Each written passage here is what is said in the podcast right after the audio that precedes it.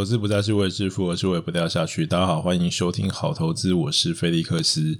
那这一集录制的时间呢是七月五号星期一的早上。那通常我都会提前录制。那这一集呢是我在做好投资的第六十二集，也就是第二季的最后一集。第二季的二十六集，好，那其实哪一集都不重要，大家可能也都不会去算哪一集是多少集。那我就是做个记录啦。那第一季我做了三十六集，第二季我做了二十六集，那第三季可能只剩下十六集哦，我不知道啦。反正回归的时间呢，目前预计是在十一月左右吧。那到时候接近的时候，会在这个脸书再跟大家公告。那今天我想说。我在 Clubhouse 或其他的媒体上，其实有很多别的一些看法跟呃想法。那我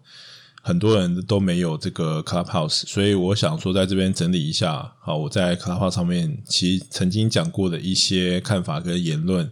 然后呢，顺便回顾一下第二季。然后在 Facebook 上面也有人问我这个 AR VR 的看法，那也有人问我钢铁产业的看法。那最后还有这个听众的 QA，所以我们。今天要讲东西也不算太少，所以我们就就聊天吧，就把它这个就是把这个第二季整个做一个回顾啦。顺便对于交易的事情我做一些补充。那首先一开始呢，跟大家介绍两部剧。那第一部剧呢是这个韩剧的《Mouse》，那中文应该翻译为《窥探》。那它其实是一个我觉得呃结构算是呃，当然中间有些 bug，但是我觉得是一个非常。有趣的一个悬疑的侦探剧，跟犯罪有关的。那我觉得这个韩国其实拍这种犯罪剧，我觉得相对来讲都比较好看。拍这种科幻剧的话，就会有一些呃逻辑上的矛盾。但是如果是拍这种呃警匪啊、悬疑啊、侦呃犯罪这种类型的话，我觉得这一部。呃，算是还不错了，当然跟这个神剧 Signal 信号有一点差距，但是我觉得是呃这几年我看到，我觉得算是相当不错的，而且呃整体来讲，我觉得这个结局也算是不算是中间。因为韩剧就是通常前面会非常的吸引人，但后面很容易会烂尾。那我觉得这部剧整体来讲，我觉得还算是蛮值得一看的。那就是在这个呃疫情的期间，那介绍给大家。那另外还有一部就是我以前很喜欢看这种法律剧啊，那我以前很喜欢看这个《Good Wife》傲骨贤妻。那这个傲骨贤妻后来又衍生一个衍生剧，叫做呃傲骨之战啊，《Good Fight》啊，就是 Fight 就是就是打。作战的那个 fight 啊，good fight，傲骨之战。那我觉得这部衍生剧虽然是衍生剧，可是它也出到第五季了。第五季我觉得这个第一集就非常的精彩。那它基本上它就是在讲这个律师事务所的遇到的各式各样的案子，但它非常的贴近时事跟政治。当然，这个编剧可能在倾向上，我自己是认为比较偏民主党一点，但是。他在很多的议题的处理上面，我觉得是相当不错，而且我觉得，呃，不但可以增进一些法律知识，然后对于这个里面的这些人物，我觉得都演员都非常优秀。那我觉得他们这个有时候这个剧情的安排，我觉得也相当的有意思。像他这个第五季的第一集，因为第四季因为疫情的关系，所以他有呃砍掉了几集。那第五季的一开始，他就是用回顾的方式呢，去讲过去这一年。那等于是说，它是虽然看起来是像前情提要，但是它其实就是回顾这一家律师事务所，好历经了这一个新冠的疫情，然后到这个呃 Black Lives Matters，然后所有的这些政治议题，然后加上大选，那这些事件对于这个事务所的影响，那我觉得就是它里面穿插的，我觉得非常巧妙。所以可以看到，这过去这一年呢，其实呃不同肤色的美国人啊，他们所经历的这一些，当然他有他的很独到的一些观点，那你不一定会认同这些观点，但是我觉得它就是一个缩影。那我觉得这个《傲骨之战》我也蛮推荐给大家看的，我自己觉得是蛮有意思的一部剧。好，那接着来讲一下我在 Club 上面曾经呃讲过的一些讨论的一些东西。那主要都是我星期五的时候会参加这个古拜哥的这个他的有一个房间。那这房间里面大部分都是一些做交易的人，他们去分享他们的心得。那这房间我觉得相当有趣。但是这个房间里面的大部分人都是做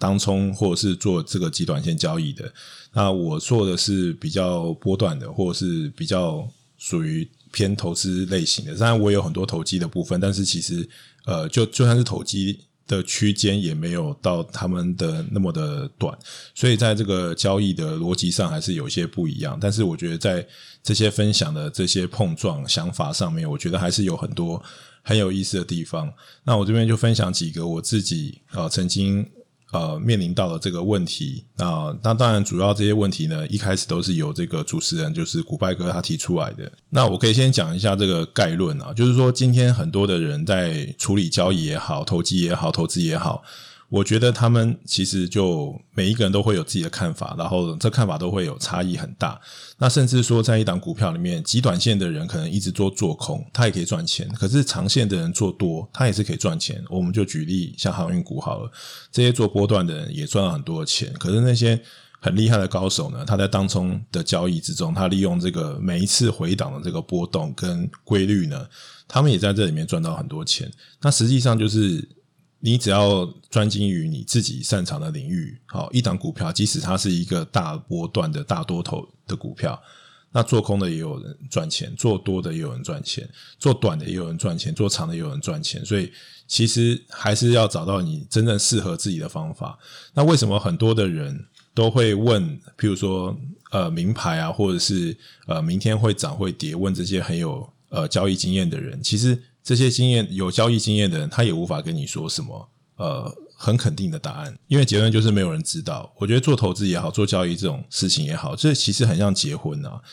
或者是交往，跟你男女生交往一样。今天你可以听到呃一百万种这种恋爱的理论，可是你自己真正遇到了一个，譬如说对象的时候。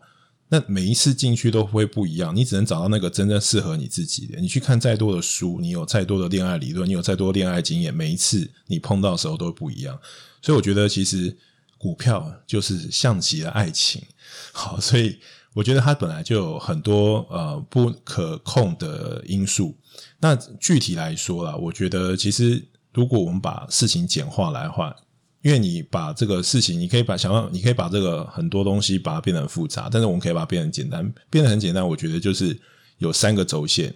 那以前呢，我只知道了这个轴就是交易时间的长短，也就是说交易的时间轴。那到后来之后，我开始这个我自己操作部位开始变大之后，我就开始慢慢体会到，其实第二个轴就出现了，就是呃你的资本量级。好，如果你在五百万的时候。你觉得你可以开始很稳定的赚钱，但是你就会发觉到，你到三千万的时候，你就不能用那五百万思维去做这三千万的交易，因为你的那个波动，或者是你自己可以心里可以承受的那个部分部分，其实就会不太一样。那甚至有些人是做三四亿这样子的部位，可是他回去做可能两三千万，他就会觉得说，他本来在三四亿可以做的事情，在两三千万就不能做。所以那个交易的量级也会影响到你自己投资的交易的逻辑、好思维跟看法。所以在过去的我呢，就是专注在交易的时间轴跟资本量级的这个轴。根据你的这个资本量级的刻度跟时间轴的刻度呢，你就会做出很多不同的选择。但是我觉得，呃，随着我跨越更多的。呃，领域之后，我就发现，其实这其实中间还存在的第三个轴，必须要考虑，就是不同市场的别，就是我们可能会面临到非常多的交易工具或不同的市场，汇市啊、美股、台股，然后加密货币等等不同的市场。所以说，我觉得化作最精简，我们把这事情把它变成比较简单的要素，也就是我常常常说的解构这个因素的话，交易其实真正需要考量就是三件事情，就是。交易的时间轴，就是你交易的时间的刻度，还有就是你资本的量级，再就是你需要横跨多少的市场别，这市场本身之间互相联动的关系，它的差异。好，那讲完这些基本要素之后，我们就回到我在这个房间里面呢、古拜哥提出的问题啊，我记得他有提过几个问题，我觉得蛮有意思的。第一个就是我们如何处理赔这件事情。那因为其实很多这些做交易的人呢，其实他们。呃，有一个非常强也非常好的一个风险意识，就是他们会去做一个很严格的风险控管啊。当然，就是反正你如果做对的话，你也不用预设立场会赚多少钱。可是最重要是，你可以控制你自己要赔多少钱。所以，大部分交易高手都会讲呃风险控管这件事情。好，那我记得我在那个时候呢，我对于这个问题的回答就是。呃，我觉得如果你遇到亏损的时候呢，我觉得有两个想法，我觉得必须要去思考。第一个就是赔有分两种，一种是你可以承受的赔，另外一种是你不能承受的赔。那如果说你是你可以承受的赔的话，那就不是一个你必须要去思考的问题，因为既然是 你可以承受的话，那它就不会影响你太多。那比较难承受，比较难就是处理的，就是不能呃承受的赔。那这个问题其实也是个假议题，那就表示说你在进场的时候就并没有想好停损点，才会让你的赔成变成一个不能承受，或者是你本身的交易的策略，其实在风控上是有一个瑕疵的，所以它那个赔会变成一个你无法承受的赔，尤其是可能是杠杆开太大了啊，或者是你可能呃个股单一的个股压太重了，然后你自己并没有去呃可以承受那样子的风险。所以我觉得这个回到这个问题，就如何处理赔呢？我觉得，呃，它更深层的问题就是，其实你的交易策略啊，是不是真的符合一个你自己的个性？然后还有你的那个风控，是不是能够控制在一个你自己可以承受范围？只要你的这个交易的策略呢是 OK 的，那基本上这个问题其实不太存在，因为就算赔也是你可以承受的赔，那不至于当你可以到你自己无法承受赔钱的那个程度。好，那很多人就会觉得说，那我有什么办法可以不要赔呢？然后是没有人喜欢赔。那我觉得第二个要去思考，就是很多人都在追求完美的交易，或者是更精致的交易。但是我觉得完美的交易是不存在。你想要买在最低，卖在最高，那个代价是非常的高昂的，因为就是不可能买在最低，你只能买在相对低点，卖在相对高点，你不可能买在最低，卖在最高的。那有做过交易的人都会知道。但是我认为有个更重要的一个点呢，就是我认为啊，亏损其实并不是在赚钱的对立面，就是说我们今天这个下档风险呢，它并不是上档风险的这个对立面。我们当然都会讲这个风险报酬比，但是我认为呢，亏损其实本身就是获利的一部分啊。这是什么意思呢？好，就跟死亡是我们生命的一部分一样，它不是这个生命的对立面。那当然这句话也不是我讲，这句话是村上春树讲的，我就是把它拿来用一下。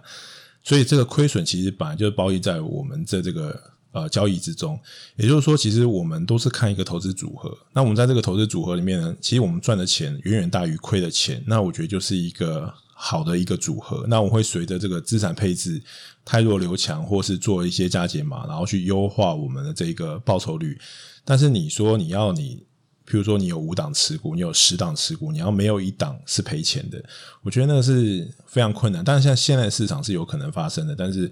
呃，很多时候其实大部分的这个市场就是这些股票，有些股票涨，有些股票跌。那你要全部的股票都大涨，好，都是赚钱的，我觉得那不太容易。那重点还是在于说，我们因为有个胜率嘛，那胜率如果是呃一个固定的数值的时候，我们就是要在呃赢的时候呢，能够赚的比。那些赔的时候来的多，就跟我们打牌一样，每一个人在牌桌上拿到这个牌，有的时候是烂牌，那你就是防守；有的时候是好牌，你就该赢的时候就是要赢。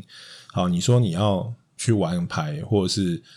玩一个游戏，你说你要百分之百胜率，我觉得那是不可能的。所以尽可能的去大赚小赔。好，所以我觉得那个观念就是说，其实有时候那个赔呢，是为了让你能够得到更好的进场点，或者是能够让你。找出那个真正好像跑马一样，真正找出那一个可以跑到最快的那一匹马啊！我觉得那个就他的目的就已经达到了。那它是风险控制的一环，但是它绝对不是获利的。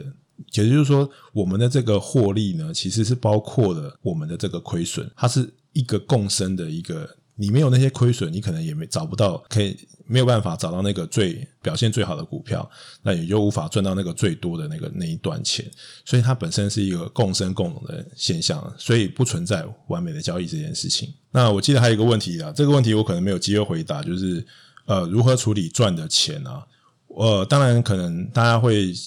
可能讨论的方向会在于说如何去花这些钱。那我是认为啊，其实投资的钱跟生活钱就是要分开的。那既然那个投资如果有赚钱的话呢，我认为投资赚的钱就是要拿去 就是要拿去输的，因为你不能像在赌场一样啊，你赚的钱觉得是意外之财，然后你就花掉，那赔钱呢都赔你自己的。好，所以你赔就赔出去了嘛，那你赚的钱就花掉，所以你的资产就不会增长，只会减少，因为你的在赔的时候它都实现了，然后在赚的时候呢，它你就把你就把它花掉了，所以你的资产永远都不会增加。那当然，如果说你今天是有赚的这个钱，你继续放在这里面，当然第一个它有复利的效果，第二个你在遇到行情波动的时候，遇到赔钱的时候呢，因为你有足够赚的钱去赔。所以你在心态上，你比较容容易保持一个平常心，好，所以我觉得这个投资的钱呢，尽可能的，我自己还是会让它留在这个投资的领域里面，啊，我不会随便的去动用这个投资的钱。那当然反过来说，也就是投资的钱最好也就是不要是跟你生活有相关的啊，这样不然的话，你生活上这些开支或是意外的开支呢，它就会影响到你在投资上面的平常心。那我常常讲，其实投资就是要让你的生活变得更好，而不是变更差。那我觉得不要变更差呢，除了你控制你自己的亏损、风险控管之外，还有一个很重要一环，就是你在做任何的投资的时候，都让人保持一个平常心啊。今天你大赚的时候或大赔的时候，它都不要去影响你的生活跟你自己整个人的精神状态。我觉得那才是一个很好的。呃，一个比较理想了，不是说很好，就是一个比较理想的状态。好，所以我觉得关于交易，其实能讲的东西大概就是这么多。那我觉得在心态上面，我觉得就是。尽量的保持一个平常心，然后做好这个风险控管。但我知道很多人觉得说啊，这个风险控管就陈腔滥调啦。但是其实我们真的很难预测自己可以赚多少钱。但是那个风险控管真的是唯一我们自己可以去预测的。然后再考考量到我自己讲的，就是你在做任何决策的时候，就或是拟定你自己的交易策略的时候，除了最适合你自己的这个逻辑之外，你还必须要考虑到刚刚我讲的三个，就是市场别。交易的刻时间的刻度，还有交易的资本量级，我觉得这三个主要的因素，它会大幅度的影响。其实你的这个交易策略很成功，但是你必须要考从这三个方向去考量你的交易策略。那我觉得，在你思考你自己交易的策略的这种呃思考的范围上面，我觉得会。更完整一点。那以上就是我想要跟大家分享呃有关于交易的两三事。在 Facebook 上面呢，有人问我这个呃 VR 跟 AR 的看法啦。那当然就是说，如果你们有苹果的账号，我希望还是你们尽量在苹果 Podcast 上面帮我留言，来问这个问题。因为有时候这个 Facebook 可能它这个机制很奇怪，有些不同的载具，我可能点进去，其实我不一定会真的跑到那个留言的那个地方，我一定要自己。进入到我自己的这个粉丝专页呢，然后每一个呃 po 那个 po 文呢，我都要把它点开来看，我才看得到这个留言。也就是说，我看这个呃就是通知的那个地方，我没办法直接到那个留言的地方，所以有时候我偶尔会漏掉一些留言。好，那关于 AR 跟 VR，首先先讲 VR 好，VR 我本身并没有非常的看好，但是如果说你非常看好 VR 呢，就是。首选的话，可能就是现在比较重要的这个 VR 的 player，应该就是脸书啊，因为脸书有一个 Oculus 的一个眼镜嘛。另外一个就是啊，宏之前的宏达电。那宏达电呢，我在很多年前我去用过他们的这个 Vibe。那那时候我觉得 VR 呢很酷，因为我在就是宏达电那边就是试用它那个机器，我觉得其实蛮酷的啦。但是那时候我觉得还是有些呃一些缺点，那个缺点就是。它其实必须你的硬体设备要非常好之外，它本身你带的这个 VR 设备，它有一条线，那这条线呢，它要连接在这个电脑上面。那也许现在可能这个技术有更进步，但是毕竟你在一个 VR 的环境，你等于是第一个，你空间要非常的大，因为你你你所看到的东西就不是你现在现实中会看到的东西，你很容易会撞到东西，所以你需要一个相当大的空间。第二个，你有一个线，然后你有个电脑，它会限制住你。在这个 VR 就是虚拟的空间的这个环境里面的这个活动，但是我觉得作为一个游乐设施，我觉得是不错。但是你说要大幅度的去普及，那时候我的感觉是，呃，这个可能比较偏向于像游乐园的设施，譬如说像呃有一些虚拟的这种游乐园或游乐场，我觉得那种好像我们以前打电动、大型电玩这种地方，那我觉得是比较合适的。那自己在家里面，第一个空间有限，第二个我是。不太喜欢那个 VR 的线，可是你现在要做移动式的装置的话，又有耗电量的问题。好，那当然本身我自己有些个人偏见，因为我三 D 晕眩，所以如果在太 VR 的环境呢，那这个我比较容易产生一些晕眩的状态。当然，我觉得在某些利基型的产业，我觉得它是有一些呃帮助的。那如果我记得没有错的话，就是呃 Facebook 啊是一个主要的受惠者。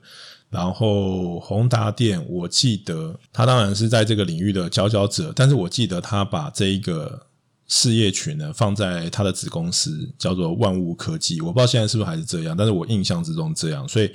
如果将来这个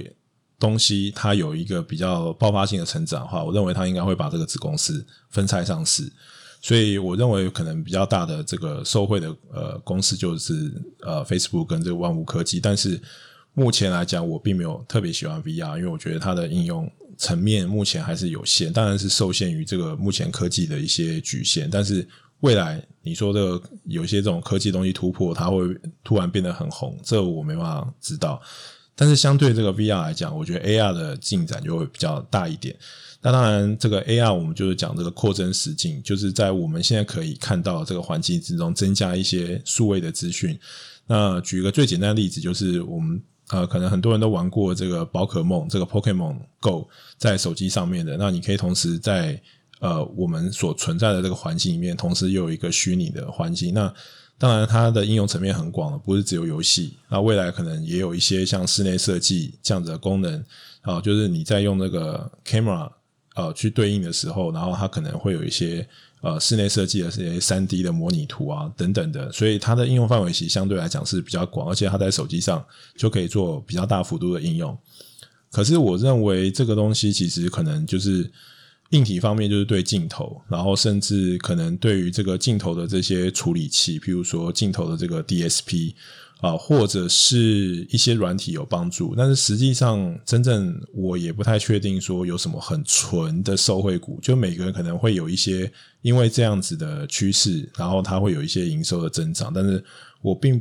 不太，我没有，就是我没有研究了。但相对来讲，我自己认为 AR 的成长会比这个 VR 的呃商业化来的呃进展更快一些。那我觉得，呃，当然不是说 VR 完全没有任何市场。我觉得在一些，譬如说模拟飞行啊，或者是有一些这种手术的模拟啊，我觉得它会有一些呃很多的这种应用。但是我觉得，如果是以很商业化的形式来看的话，AR 的市场，我认为绝对是比 VR 目前来看是来的呃成长性是来的高的。好，那最近钢铁很热啊，然后我在那个 Telegram 群组有分享一些这种呃钢铁的这种基本知识啊，但是也谈不上什么。很深刻的，我就是简单的分类一下，因为钢铁其实它的分类非常简单，哈，它不像那个说话，然后分什么 PP 啊，然后 EG 啊等等这种，反正有很多的英文的。我觉得钢铁的分类就很简单，钢铁的分类基本上就分三类，那就是平板钢，然后条钢跟这种特殊的钢材。那这个平板钢跟条钢呢，基本上它就是用形状来分啊，好，当然它本身在制程上有很大的这个落差。好，一般来讲，这个工业用的，或是这个跟景气复苏相关的这种，就是最比较高级的这种钢材呢，就是平板钢，要用来这种造船啊，然后或者是用这个呃某一些这种呃汽车啊这种钢材，就是用平板钢。那它是用这种高炉去用这个铁矿砂、冶金焦煤，然后去提炼出来的这个平板钢。另外一个就是条钢，条钢的话，它的制程就不太一样，它是回收那些废铁，它是回收废铁之后，然后炼成这种呃，就是再生的这种呃条钢，那它就是形状就是一条一条，通常是用来比如说钢筋啊或者 H 型钢，所以说其实条钢它就是相，你可以用这个形状就知道它其实对应的就是比较属于是建筑相关的，所以这个其实平板钢跟调钢的这个呃分别很容易，就是看形状，然后看这个制成就可以，然后它们的用途呢就是。平板钢就是比较偏向这个工业用途，然后建筑相关的用途就是条钢。那还有另外一个就是比较特殊的钢材，就是像不锈钢啦，或者是有混一些特殊的合金的，好，譬如说像熔钢、大成钢这些，他们就是属于比较呃有混一些别的材质在呃。钢材的制造里面的，那你可以把它都归类成特殊钢。那特殊钢就是要看它的应用是什么。像大成钢，它可能面对的是美国的市场，然后它跟建筑或者是基建比较相关。那但是像呃熔钢啊，或者是一些特殊钢，也许有些这种特殊钢材这种合金，它可能就是用在航太上面。会有比较多的这个用途，所以特殊钢就完全是要看它的特殊的这个用途。所以基本上钢铁的这个呃简单的分类就是这样子。那像这种钢价上涨呢，然后或者是这种原物料的行情的时候呢，其实它的逻辑就很简单。通常呢，这个景气如果复苏的需求很大，上游的供给又不足的话，通常其实这个以股价来说，都是下游比上游来的好。好，那为什么呢？因为第一个，如果是需求推动的话，那价钱上涨的时候，一定是下游调涨的速度比较快啊，上游调涨的速度比较没有那么慢。当然，就是呃，这有分，因为下游的很多很多是现货价嘛，那上游的话，其实可能是一个月才开一次的盘价，要有些甚至更长的时间才开一次价钱，所以它在反应上就第一个速度没有那么快，第二个是。下游的是比较能够反映终端需求的这个市场，所以它在价钱的调整幅度比较快之外，本身它自己可能又有一些低价的库存，所以不只是上游的调整速度比较慢，它本身它就是做这些，譬如通路啊，它本来就是会有一些这个呃低价的库存，所以在这种景气循环一开始上来的时候呢，这种下游的涨幅都会比较快，不只是价格，或者是财报，或者是它的股价。涨幅都会比上游来的快，但是等到这个钢价开始反转的时候，如果你去看那个财报，当然财报在景气循环股里面，它是一个比较落后的指标。但是相对来讲，这个上游因为它反应的比较慢，而且它溢价能力也比较高，因为通常上游是比较寡占，下游的这个业者很多，所以当这个。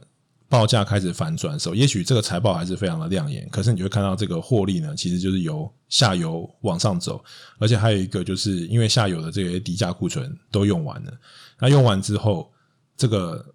产业的这个供需呢，还是会回到那个就是。议价能力最高，或是比较难被取代的，譬如说像那些通路商跟中钢比起来的话，就比较难。所以现在看起来，就是中钢的股价相对来讲是没有下游的这些新光钢啊这些涨得那么强。但是等到景气开始变得比较钢价开始有点涨不动的时候，在财报上哈，不一定是股价，但财报上你就看到这个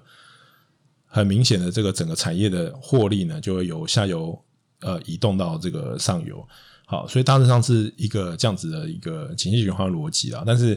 当然今天钢铁产业不是我们的重点，我就只是把我在 Telegram 群组上面那个东哥问我的问题呢，啊，我这边有个解答。那因为有些听众也不是在 Telegram 里面，所以我在节目里面呢，就顺便跟大家分享一下，等于就是分享一下我在所有的这些社交平台上面，我曾经有讲过的这些呃看法跟言论，就跟大家在这里简单的做一个分享。最后就是来念一下留言啦。首先是 Harvey 八九七五六三，来自威力群的年轻财经 Podcaster，呃，菲利大大你好，听完你的前几集。太好有趣了，也非常有投资的意义。五星吹捧吹上天，每个 p 开的第一集多少都是最腼腆、最好笑的。投资真的是了解市场跟世界的一个方式。超赞节目啊、呃，谢谢你。这个应该是无证生投啦。那我也祝福你这个找工作呢也一切顺利。好，谢谢你。那再来是这个是老朋友了，NoBian 好，五星推推，感谢飞大推的分享。菲大对于产业分析、操作技巧跟心态调整都有自己独特的观点跟建议，再配合大师系列的心得分享，让我收获良多。推荐大家收听，也期待下一季的节目。好，那留言差不多就这样子喽。那我就希望，呃，差不多十一月的时候能够回归第三季，那时候也希望能够想出更厉害的内容啊，分享给大家。那就这样子，大家好好的休息，然后呢就。不是大家休息，是我好好的 休息。好，谢谢大家这个第二季的支持，我们就下一季见，拜拜，Love and Peace，我是菲利克斯。休淡季嘞，好，通常在结束之后呢，还会片尾会有彩蛋。那这个彩蛋就是我其实已经录完了，然后我都已经上传到这个 SoundOn 的这个平台上面，但是我现在才要睡觉的时候呢，我才看到。又有一个新的留言，但是因为我们是最后一集，所以我想说还是来回答一下这个留言，好不好？我这个人非常的好说话，但是呢，要留言的话，尽量就是在这个听完节目的时候，尽可能的尽快留言啦，因为有的时候我就会有一个时间差，会看不见这个留言。好，那是 all in 啦，硬啦硬啦，啊，五星吹吹，期待第三季好投资，飞大好，谢谢你上一集回复有关于产业研究的主题，最近。台股热门产业波动剧烈，今天涨停，明天可以杀到跌停，杀进杀出获利扣掉，摩擦成本只有小赚而已，哭哭。感觉就像是天天对妹子嘘寒问暖，早安晚安送宵夜，自认为一切都在我的运筹帷幄之下，结果隔天跟我说她交男朋友了，下次宵夜请多送一份。已厌倦了成天杀进杀出的韭菜，想请教飞大，你如何看待存股？对于存股族又有什么建议呢？这个好像不是很好的比喻吧？你这个就是被发好人卡的一个节奏嘛，所以你自己好对妹子嘘寒问暖，然后最后呢，妹子就是